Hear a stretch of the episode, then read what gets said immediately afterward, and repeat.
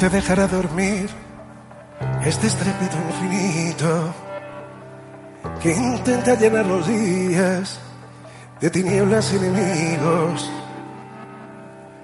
Una estrondosa jauría se empeña en hacer callar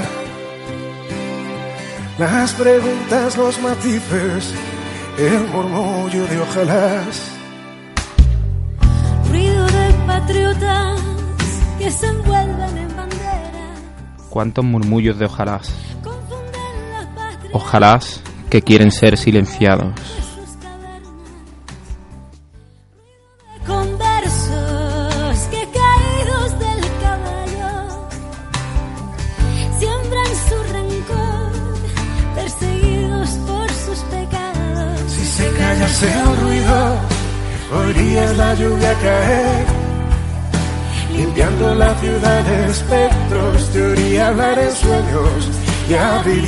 Ventanas.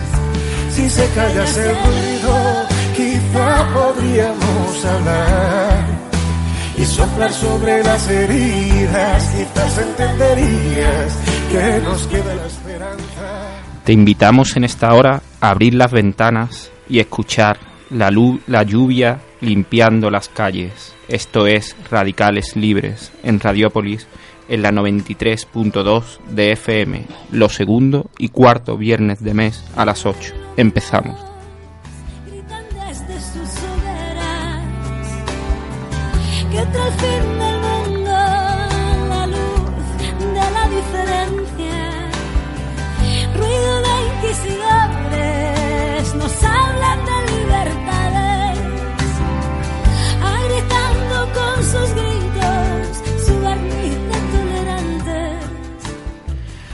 Hoy estamos bastante bien acompañados porque hoy vamos a hablar del 40 aniversario de la primera manifestación pues por los derechos trans, por los derechos homosexuales eh, que se produjo en Andalucía.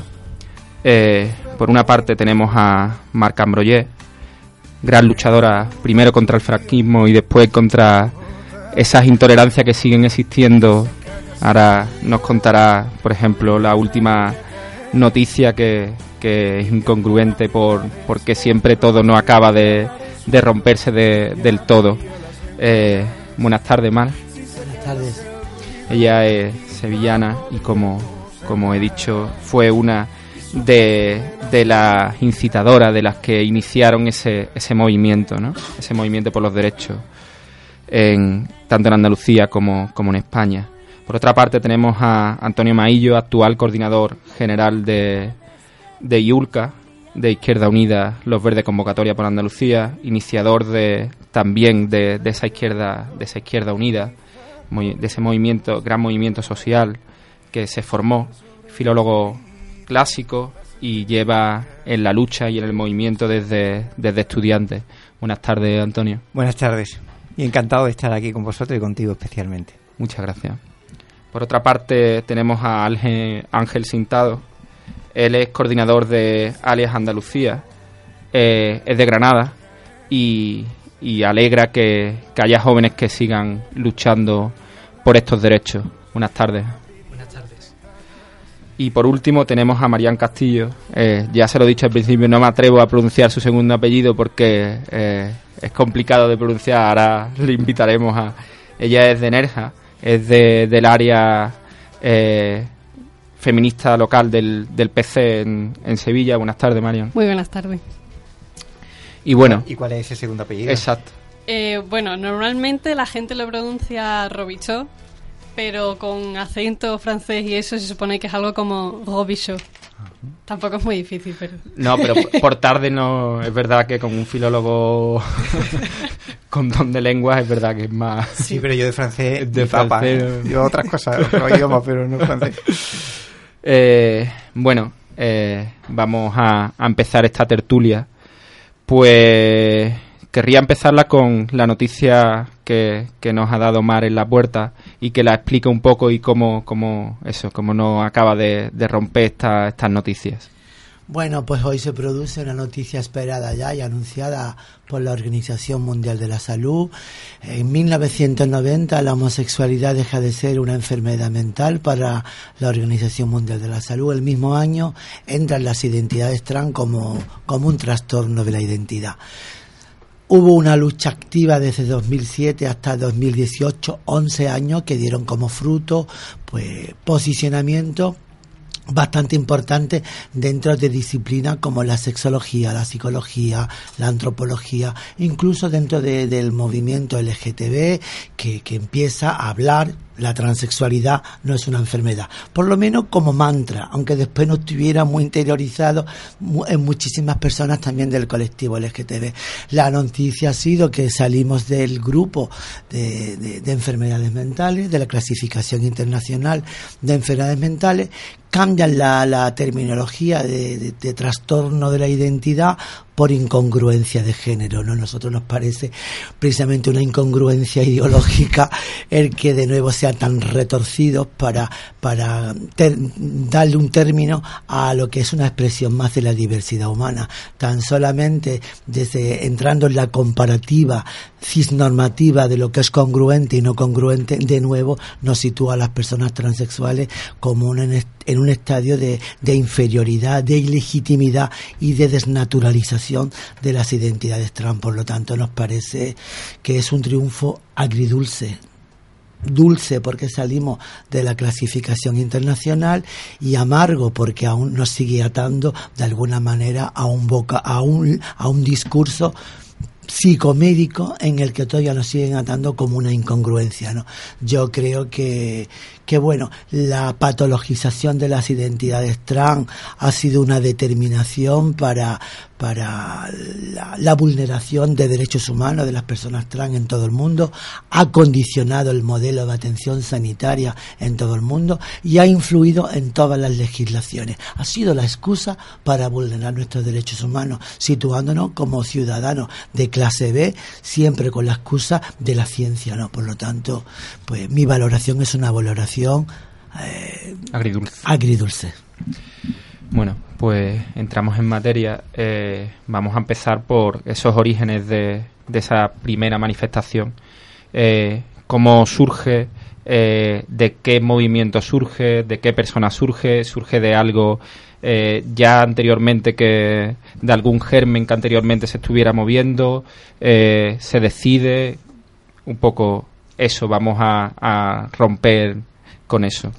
Sí, pues mira, ya desde, desde que se aprueba la ley de peligrosidad social en 1970, al momento crea una gran reacción y contestación en Cataluña, siendo los catalanes los primeros que de forma organizada organizada crearon el movimiento español por la liberación homosexual, enviando una, una carta a las cortes franquistas y otras a la conferencia episcopal, advirtiéndole de, lo desorbitada de, la medida, ya que era una medida pues excepcional que, que, que, no se cargaba cualquier situación de derecho de las personas, no teníamos derecho a juicio, no teníamos la presunción de inocencia era anulada y al mismo tiempo implicaba también un destierro solamente por el único delito de amar o de ser diferente. Ahí surge, ¿no? Surge en el 1970, yo en 1900, en el 76, pues a mis manos llega una revista de estas contestatarias que se llamaba El Viejo Topo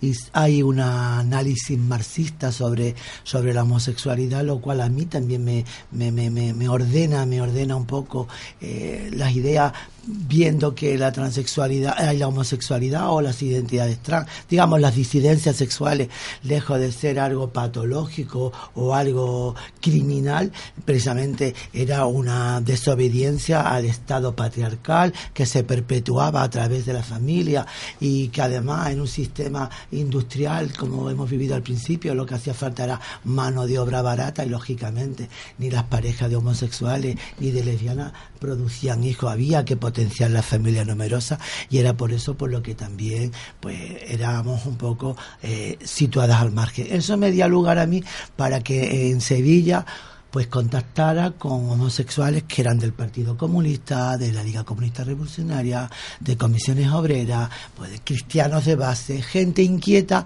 que, que nos reunimos y que formamos en la clandestinidad el movimiento homosexual de acción revolucionaria que lejos de lo que pueden decir hoy otras voces, mm, después de 40 años, fuimos un movimiento muy importante y trascendental en la, en la historia de la lucha por la libertad sexual en Andalucía, pero también en España, porque es aquí en Andalucía donde se celebra una de las reuniones más importantes del Estado español para golpear de forma unánime y coordinada al gobierno de Adolfo Suárez. Y aquí en Sevilla tuvimos una reunión pues de frentes de Cataluña de Bilbao, de Galicia, de Madrid, eh, de País Vasco y de Andalucía. Y decidimos salir un mismo día, que era el 25 de junio del 78, pues pidiendo por un lado, libertad sexual, amnistía porque los presos homosexuales aún continuaban en las cárceles y también, como no, la abolición de todas las leyes franquistas que penalizaban los actos homosexuales.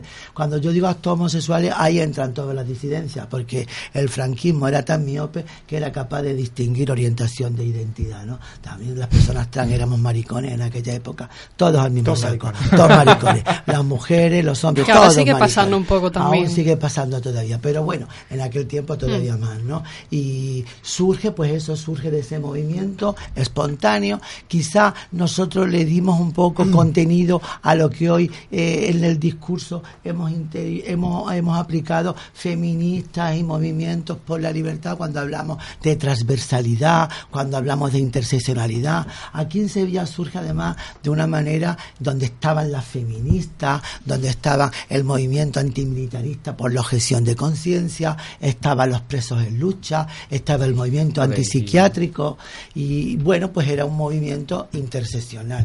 Y voy a dar la palabra ya No, para otros compañeros que, que, puedan eh, hablar también. Sí, un poco como eh, primero Antonio, eh, en aquellos momentos, ¿cómo eh, ves tú que de importante ese movimiento hace 40 años? Como Bueno, a ver, yo hace 40 años tenía 10. Y entonces, eh, lo único que sentía, eh, escuchando a Mar. Me ha dicho más eh, vieja. No, no, no, no. No, lo que pasa es que escuchando a Mar, tenemos muy poca diferencia de edad, pero escuchando a Mar, que le toca en el momento álgido de la transición una posición muy valiente, muy valiente, es decir, estamos ante la voz de la memoria y la capacidad que hay para descubrir lo que hemos avanzado y que el avance no significa una autosatisfacción que es el principio de los retrocesos de derecho. Es decir, cuando ella dice agridulce, yo en términos más dialécticos eh, analizaría que hemos avanzado, pero no hemos llegado a la- al objetivo final. Y porque eh, el acto, es decir, hay una especie de discurso autocomplaciente, hoy hemos avanzado, ya esto es maravilloso, ya nos podemos casar y tal, y empieza el conservadurismo en el movimiento, la autocomplacencia. La- el análisis diagnóstico que hace Mar me parece muy acertado porque hemos avanzado, nadie lo cuestiona, pero queda todavía mucho por hacer.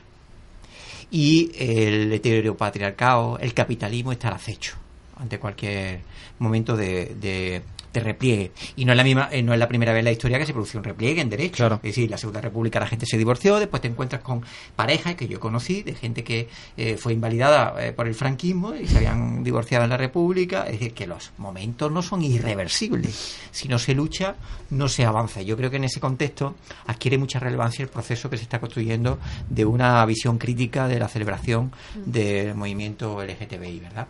Y desde esa perspectiva, ¿qué, qué, en qué ha cambiado de mi experiencia personal? Pues mira, ha cambiado desde chico de pueblo donde la, eh, la marginación obligaba a una sobreactuación de las personas que ya estaban señaladas como tales, en esa especie de, de, de concesión de un rol dentro de la comunidad, eh, y la sensación de que nosotros no queríamos ser como él.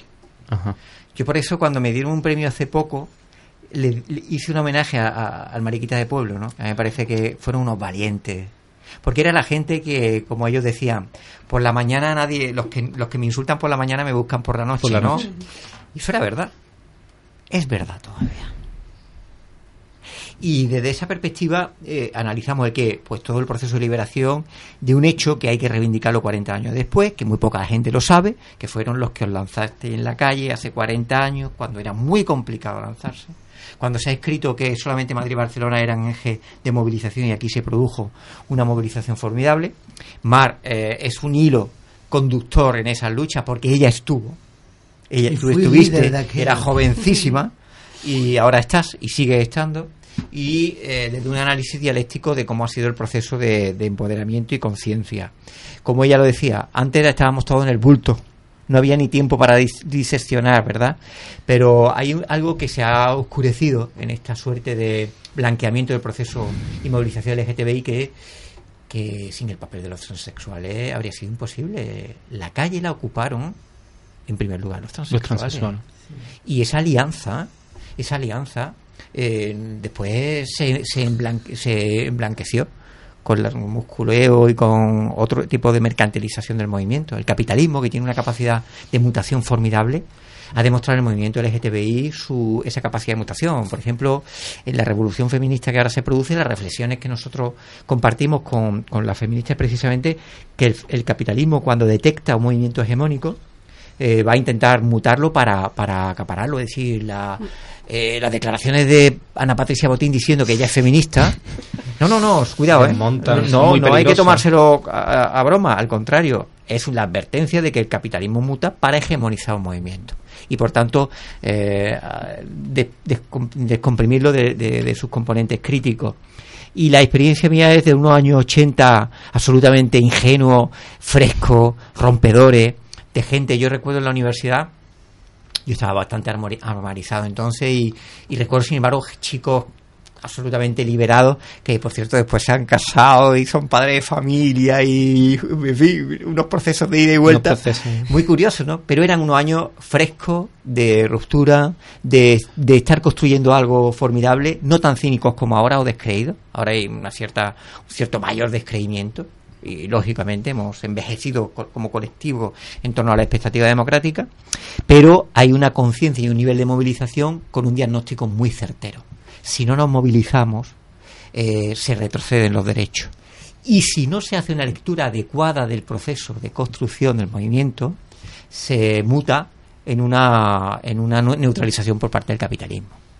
Entonces, eh, esas dos lecciones para mí son, son muy interesantes porque yo creo que es muy importante en estos momentos hacer una lectura adecuada de- del movimiento, hacer una lectura crítica, eh, no caer en las trampas de quienes quieren hacer una movilización eh, barca- Neutra, mercantil, no, mercantilista y neutra y aquí parece que todo el mundo ha sido gay toda la vida y no ha tenido problemas, ni ha sido objeto de bullying, ni de discriminación, ni de todavía en las zonas rurales una cierta, en fin, catalogación eh, de los procesos, sobre todo en educación, que se dan como en ninguno en el proceso de formación. eh, y aquí todo es maravilloso y, y entonces, bueno, pues hay una identidad, identidades que son peligrosas. Y yo creo que estamos construyendo algo interesante, la reconciliación. Digo reconciliación por lo siguiente. Del movimiento LGTBI con el movimiento feminista es algo fundamental para la construcción de este movimiento crítico. Y digo reconciliación porque en los años 80 hubo un núcleo eh, conjunto y nos dispersaron, nos fragmentaron. También el capitalismo tiene ca- capacidad de, de fragmentación porque saben que en la fragmentación de la lucha está la derrota.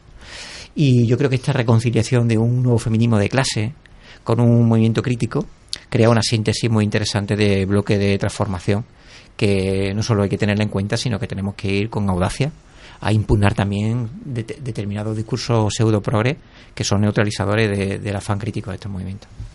Y bueno, eh, tanto Ángel como luego Marían, eh, ¿cómo veis ese, ese ejemplo mm, como, como activistas, como luchadores, ese ejemplo que, que surgió, que fue tan, tan valiente? O sea, eh, ¿lo veis como, como un ejemplo en el que fijarse? Eh, ¿qué, ¿Qué punto resaltaríais vosotros desde, desde esta visión actual? Pues principalmente lo que me gustaría destacar es que las luchas que hubo hace 40 años, hoy día también siguen siendo válidas. Es decir, hace 40 años luchábamos por la, eh, de eh, por la legalización de la homosexualidad. Pero hoy día nos enfrentamos que aun siendo legales, aun pudiendo casarnos, aun pudiendo tener los derechos que en teoría legalmente tendríamos, nos enfrentamos a discriminaciones. Hoy día, por ejemplo, hace no mucho en la Feria de Abril se detectaron ocho casos de LGTBI-fobia.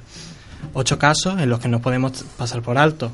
Eh, hubo incluso altercados en los cuales me parece que practicantes de taekwondo de algún arte marcial, que no me acuerdo, asaltaron a un, me parece que fue una chica trans. Eh, por ejemplo, hubo otro caso en el que no dejaron entrar una chica trans en una caseta. Son casos que en teoría hoy por la ley de igualdad de por la ley de igualdad de condiciones no tendríamos que enfrentarnos, pero el colectivo LGTBI se enfrenta a eso día a día.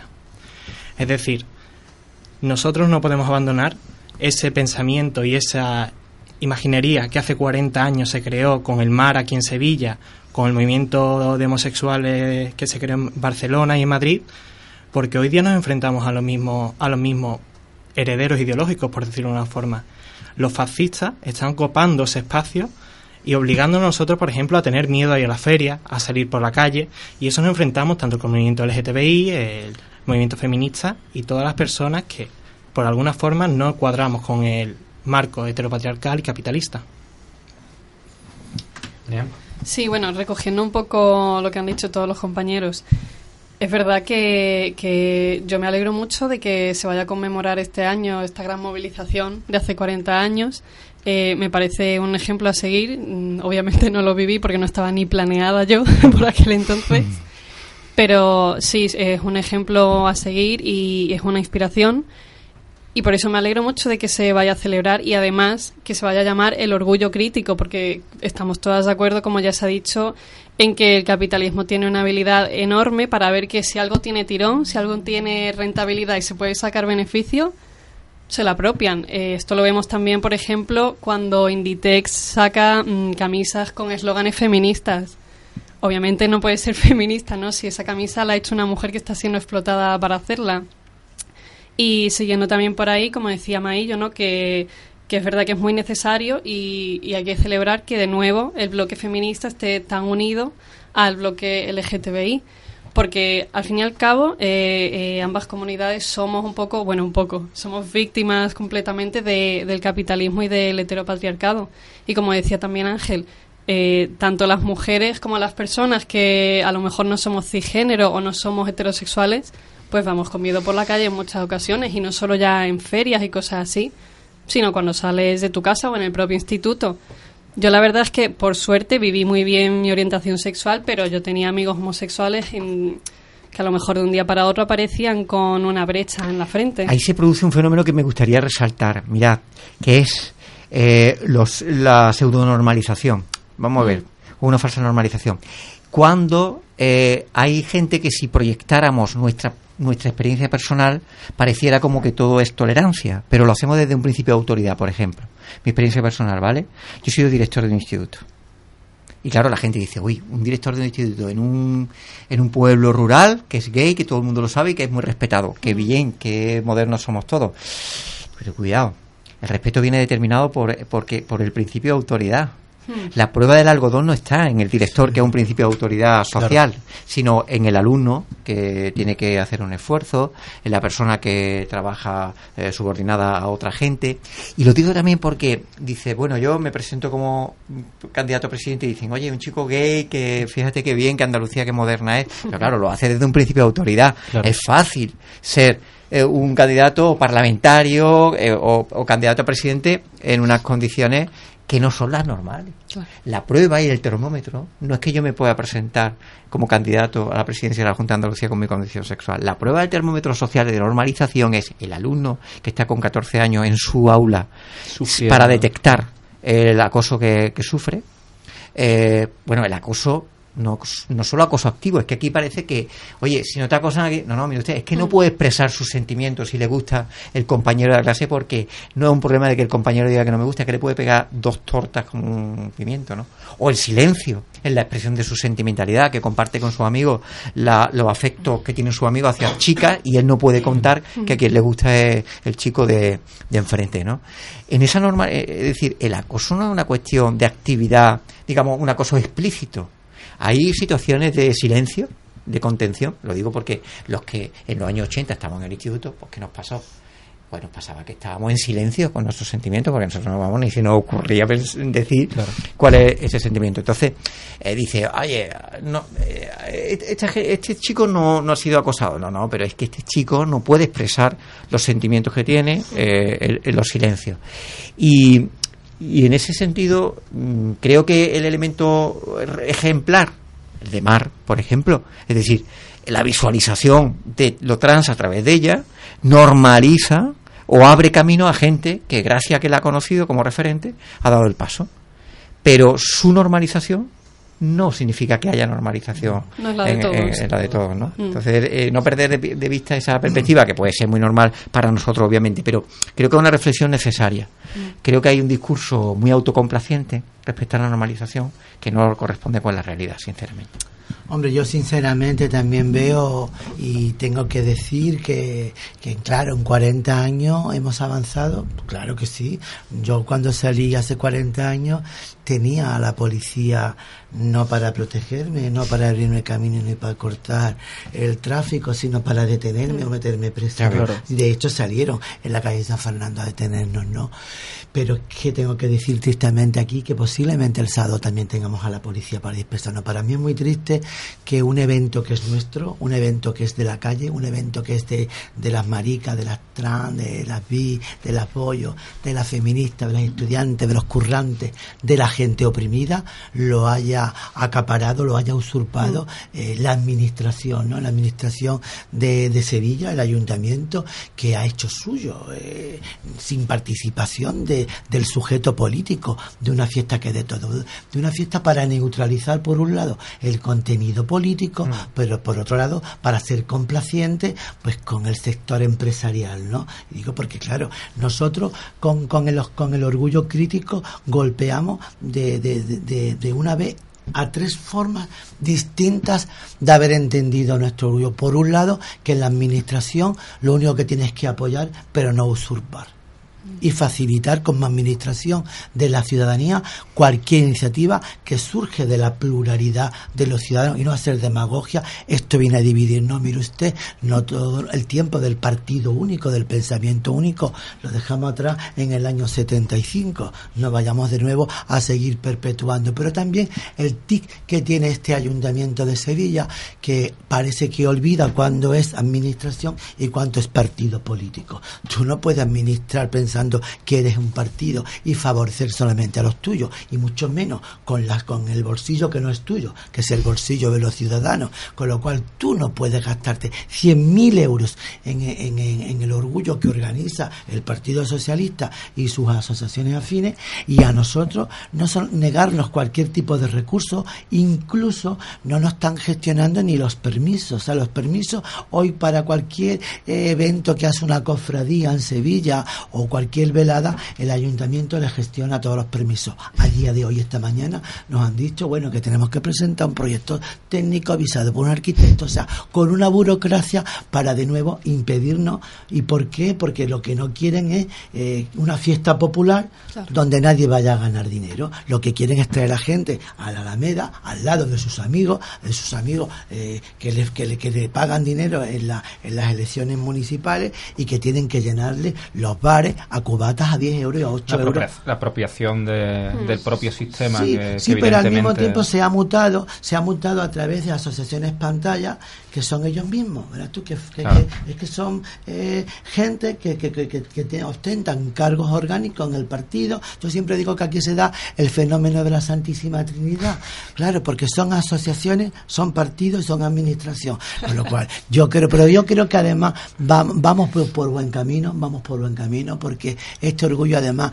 pone en cuestión la mercantilización, pone en, en- en cuestión la red clientelar, pero sobre todo algo que me ha encantado de nuestro orgullo crítico y que es algo que innovamos nosotros, es que viene a despatriarcalizar las políticas LGTB, que no ha sido capaz de romper con ese binomio masculinidad-poder, donde las mujeres transexuales, donde las mujeres bisexuales o las mujeres lesbianas nunca hemos sido nada y donde aquí solamente habla el, el hombre gay y bueno, eh, el, el macho en definitiva se también atraviesa el, el patriarcado, lo LGTB, ¿no? Además, también eh, retomando un poco lo que ha dicho Mar, yo creo que este orgullo crítico sirve tan mucho, eh, también mucho para mm, recordar que todos los avances que ha habido no es porque nos lo regalen los ayuntamientos o los gobiernos, es porque la lucha y la reivindicación ha sido primero en las calles y luego ya pues se han formalizado en leyes, etcétera. Pero la lucha por los derechos siempre se da en las calles de toda la vida. Si no estuviéramos ahí, no solo para luchar por ellos, sino para reivindicarlos una vez ya los tenemos, eso se perdería también, como decía Maillo, que aunque ya tengamos derechos, tenemos que seguir luchando por ellos y dando la cara, Sí, o a nos mí los me quitan. encanta lo que tú has dicho porque fíjate tú el mensaje viene a descafeinar esto, ¿no? Las asociaciones se han empeñado este año en vez de eh, reconocer y conmemorar la valentía de unas personas que salimos en, en aquella época, no solamente en Sevilla, simultáneamente en las comunidades que anteriormente he mencionado, ¿no? No, solamente quieren celebrar ahora que el 26 de diciembre, gracias a esa gran movilización social, gracias al apoyo del movimiento feminista que caminó codo a codo con nosotros, gracias a los sindicatos y a los partidos de izquierda, conseguimos que el Adolfo Suárez, ese presidente de derecha, firmara un decreto que no entró en vigencia hasta enero del 79 y quieren celebrar la firma de ese decreto. Me parece algo ingrato, me parece algo ruin, me parece una afrenta y una ofensa a todo el movimiento social que posibilitó esa conquista. Eh, vamos a escuchar un minutillo de, de una canción y ahora seguimos.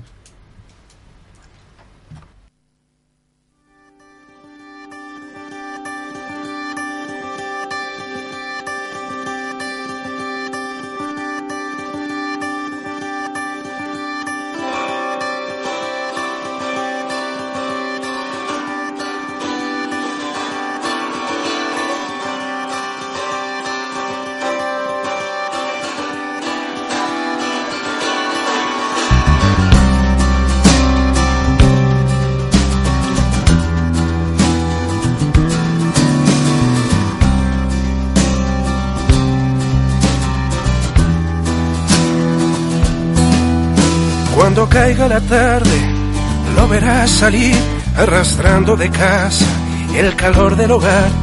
Cortará alguna flor, besará a su mujer, perseguirá la estela de un cometa fugaz. Y en la calle lo verás abrir la flor de su secreto.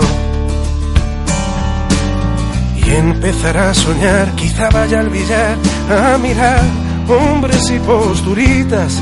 Quizá invente una cita un Adonis para él. Ningún hombre lo amó. Pues seguimos esta, tertulia que nos está trayendo eh, tanta luz eh, em, y tanta aclaración en, en- en estos temas que, que muchas veces se intentan descafeinar como, como se hablaba anteriormente, se intentan invisibilizar, por qué no decirlo. Eh, antes hablaba Antonio el tema de la educación, de, de cómo tratar estos temas en la educación.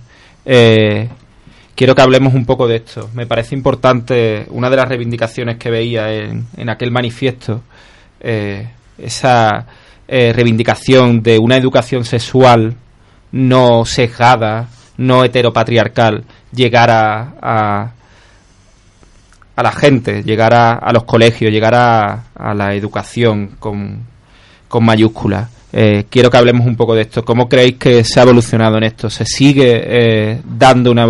Para empezar, bueno, no sé, no se da educación sexual en muchos colegios, pero no sé cómo... Vamos a ver, mm, no, no, vamos, eh, eh, yo creo que ha habido un proceso en la escuela que ha sido, como en muchos otros asuntos, eh, progresivo y, y- y sin una voluntad de la administración. Es decir, ¿qué ha pasado? Pues que los procesos de, de incorporación pues de la educación sexual, igualitaria, etcétera, ha sido producto más de la voluntariedad del personal docente que de una obligatoriedad o oficialidad en los materiales curriculares.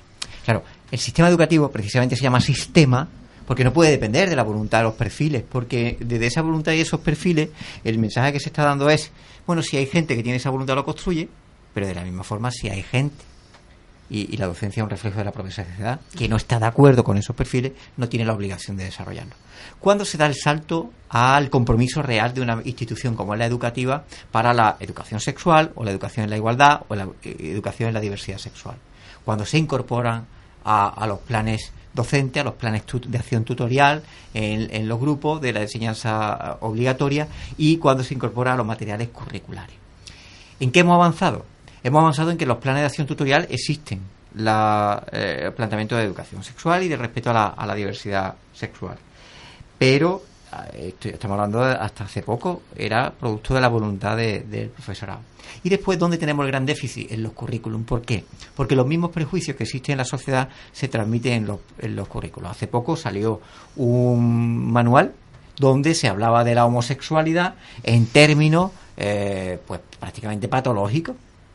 Es decir, eh, Mar, que siempre la palabra despatologizar se la escuché a ella, y cuando la escucho alguna vez, me acuerdo de ella siempre, eh, pues ya no era de la transexualidad, era la propia homosexualidad.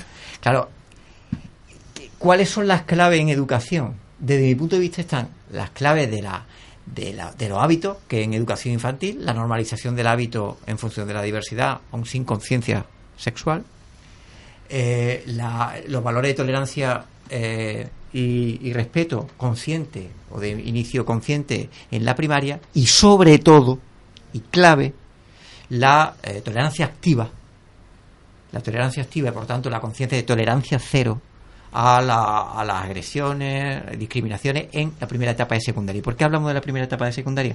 Porque es donde se consolidan las actitudes, las cuales, una vez que pasa ese umbral, son muy difíciles de modificar.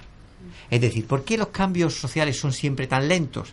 Porque la comunidad eh, está ya asentada sobre, unos valores que se han embebido y a partir de los 15 y 16 años empiezan a ser más impermeables a los cambios. Es decir, la gran capacidad, la plastilina social se produce en, la- en la- en las edades tempranas. Por eso nosotros de Digironía siempre hemos defendido, y yo como docente también, porque lo he experimentado en propia, eh, en fin, en la experiencia de un, de un instituto, cómo es fundamental, diría que antes de pasar a tercero y cuarto de eso, eh, eh, hablar de ese tipo de, acciones conscientes respecto a la tolerancia y la tolerancia cero. Es decir, no permitir eh, determinados hechos de discriminación. No tolerar ni asumir como normalidad la- el desprecio, la caricatura, etcétera. Y cuando y resulta que cuando el sistema eh, lo, pro- lo pone como algún avance hacerlo en cuarto de eso, estamos hablando ya de una edad en las que ya se ha consolidado un, un pensamiento. Lo que es lo mismo, el cambio de actitud que se puede producir es más lento siempre. Pero cuatro años antes, la- no es que haga falta un cambio de actitud, es que la gente lo asume como una normalidad. Y uno dice, oye, los institutos es lo mi- mismo que ahora que antes, para nada. Debemos ser justos en eso. El grado de tolerancia que hay en términos generales en la nueva gente que irrumpe es formidable.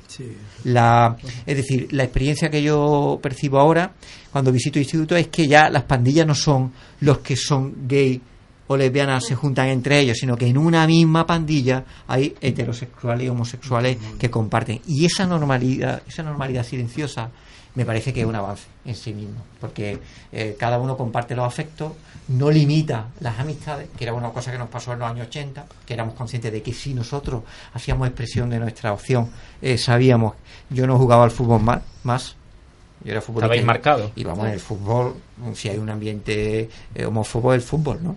Que homófobo porque había mucha represión, ¿sabes? Eh, esas otras. Pero yo era consciente de que, desde luego, si alguien supiera que yo era homosexual, yo no pisaba, no me ponía más unos pantalones cortos eh, en el fútbol. Y ahora, sin embargo, eh, bueno, pues se ha producido un avance bastante considerable. Es decir, yo soy muy, muy esperanzador en, eh, en la educación y sobre todo en la propia juventud, si hay un sistema educativo que no deja ni transfiere a la voluntad de cada profesor o profesora la educación sexual y la educación en los valores y tolerancia, sino que sea parte del sistema por tanto la obligación de los docentes, independientemente de su ideología o su visión, de incorporarlo. Usted, si alguien dice, oiga, en biología hay que no, no se puede explicar el creacionismo, claro, hay que explicar el darwinismo, todo el mundo lo entendería, ¿no? Claro. Bueno, pues hay gente que todavía le cuesta trabajo decir que si yo no soy, si yo soy homófobo, no, no sé, aunque tú seas homófobo personalmente, tú tienes que estar obligado como funcionario público a, a defender los valores de la, Claro. de la diversidad sexual, ¿no? Y esa obsesión por, por, por la educación creo que es clave porque si no, si no se normaliza en la educación, después es muy complicado. La tribu eh, educa, pero también muchas veces los jóvenes educan a los padres. Y a través de ese camino hay mucha normalización. Y a través de la experiencia de chicos, yo conozco a diputadas del Partido Popular que tras conocer fa- mm, sobrinas transexuales han cambiado su perspectiva a partir de la experiencia familiar. Bueno, pues está bien, ¿no? Ya antes reprimían, ahora se adaptan, Sí, sí. ¿no? Bueno, pues se va ganando. Pero hay que ver qué trabajito, ¿no? Sí, yo de esta manera, mira, aquí habla desde la experiencia práctica. Nosotros trabajamos en Andalucía, pues un protocolo de, de educación que dimana de la ley trans que se aprobó en 2014. Un protocolo que es de obligado cumplimiento en institutos, en escuelas y universidades para respetar la identidad libremente determinada por el alumnado y eso te permite, bueno, pues que en tus listados ponga el nombre que con el que tú te socializas, que te permitan el uso de la ropa de acuerdo a tu género y la estación. Pero es suficientemente eso? No, no, mire usted. Mientras que, como ha dicho Antonio, mientras que en los currículums educativos yo no aparezca, fíjate que qué cosa más curiosa nos pasó. Estoy, estoy hablando de esto por un ejemplo práctico para que se entienda lo importante de estar, además, dentro de, los, de, los, contenidos educativos la realidad afectivo diverso sexual ¿no? y de género.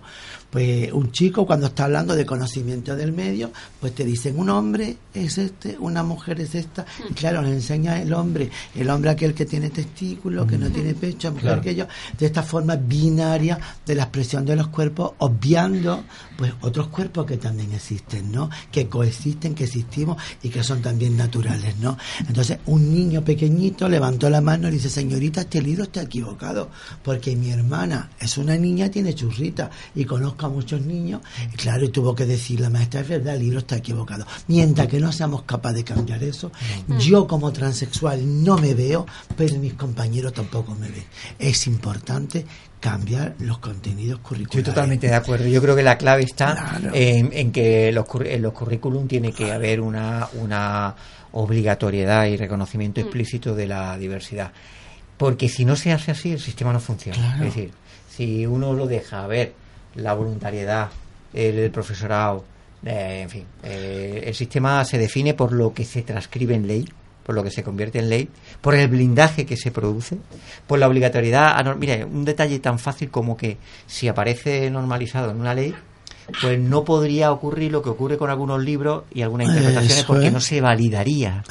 ¿Por qué se validan? Pues porque como no está obligado por ley, pues uno puede aceptar las interpretaciones. Si estuviera por ley, pues las editoriales se, se, toca, se palparían muy mucho y eh, se arriesgarían a ser excluidos sus libros por no contemplar el mm. enfoque que obligara el propio material curricular. ¿Qué ocurre eh, actualmente? Pues que la Junta de Andalucía no adecua el material curricular como no lo ha adecuado a, la memoria histórica como no lo mm. adecua a la novedad. Ni el ayuntamiento. Nosotros lo que pasa es que no tiene competencia sobre educación. Pero el ayuntamiento tiene unos cuadernillos, el ayuntamiento de Sevilla, que se llama, y además para, para más INRI, se llama Educación en la diversidad afectivo-sexual. Claro, cuando yo veo el cuadernillo, el cuadernillo lo único que educaba era en la familia heteropatriarcal, no, aparecía, no aparecían relaciones homoparentales y muchísimo menos mm. los cuerpos de las personas transexuales. Y tuvimos que denunciarlo y denunciamos a través de de, pues, del grupo de Izquierda Unida.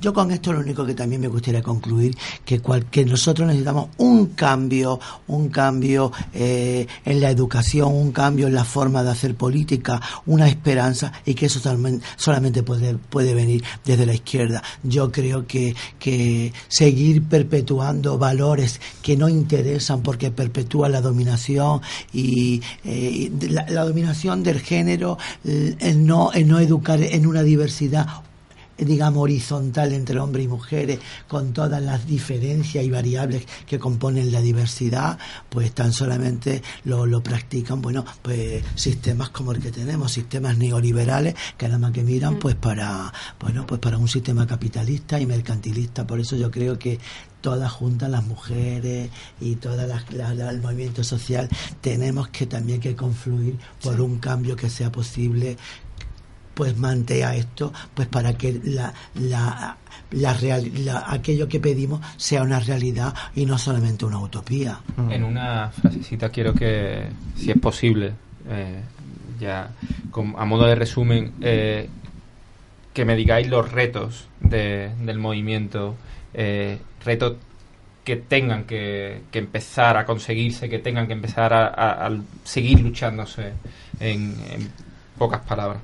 Lo importante para mí es que el movimiento LGTBI en Andalucía tiene que recuperar el timón de su, de su, de, su dirección. No podemos ser más nunca instrumento de un partido que ha venido no a abanderar nuestros derechos, sino a ahogar la voz del movimiento social. Por mi parte, la juventud no nos debemos de centrar únicamente en los derechos ya logrados, sino avanzar en un post de, de avanzar en estos derechos y reestructurar el movimiento LGTBI a partir de cuadros jóvenes. Es decir, la implicación de la juventud en los movimientos LGTBI creo que es uno de los objetivos principales que debemos tener hoy día. Satisfacción ponderada, identificación de la lucha y de los objetivos a conseguir y claridad en que somos porque otras fueron y lucharon y si no se hace una movilización consciente y una articulación de un movimiento alternativo y crítico, eh, sería el principio del retroceso de derechos. Pues un poco a modo de cierre y retomando el tema de la educación. Yo creo que eso es lo más importante porque con la educación conseguimos que mm, lo que plasmamos en el plano más formal pase a la práctica. Está muy bien, ¿no? Que la gente tenga una penalización por, por dar palizas a personas homosexuales o transexuales, pero lo que hay que hacer es dar lugar a que no haya palizas, por ejemplo. Y, y eso solo se consigue con educación, en mi opinión. Y sobre todo también normalizarlo, pero de verdad, porque a lo mejor mm, si, si la gente sabe que yo soy bisexual, no me dan una paliza, pero si, si todavía no he salido del armario, es verdad que yo a lo mejor voy a mis padres y le digo que he quedado con un chico, y aunque sé que mis padres no me van a rechazar, a lo mejor sí me da un poco más de corte decirles que he quedado con una chica. Mm y una llamada recordatorio de en qué punto nos tenemos que, ver todos este, este sábado. Eh, pues este, este sábado, pues a todas las personas que, que, que, me estén escuchando, pues a todos los trabajadores, a todos los estudiantes, a todas las mujeres, sobre todo a las mujeres, porque las mujeres el día 8 dieron un golpe en la mesa y dijeron, si nosotras no, y las mujeres LGTB también decimos, si nosotras no todos los que estén de acuerdo en un orgullo crítico, anti, anticapitalista, antipatriarcal, tienen una cita a las 8 de la tarde desde el Parlamento de Andalucía para terminar en los Jardines del Valle, donde hemos pedido una fiesta popular y ahí estaremos. Si no hay fiesta popular, habrá una botellona a las puertas del ayuntamiento pidiendo la dimisión de un alcalde sectario y de un alcalde que utiliza los recursos de toda la ciudadanía a beneficio de su partido. Bueno, pues muchas gracias a, todos por, por, llenar esta, esta tarde. Eh, nos vemos este, este sábado. Eh, en Radicales Libres nos vemos en, en 15 días. Eh, los segundos y los cuartos viernes de, de, cada mes a las 8 de la tarde aquí en Radiópolis, la 92.3 de FM. Y ahora os dejamos con una canción de, de Queen que, que siempre nos alegra.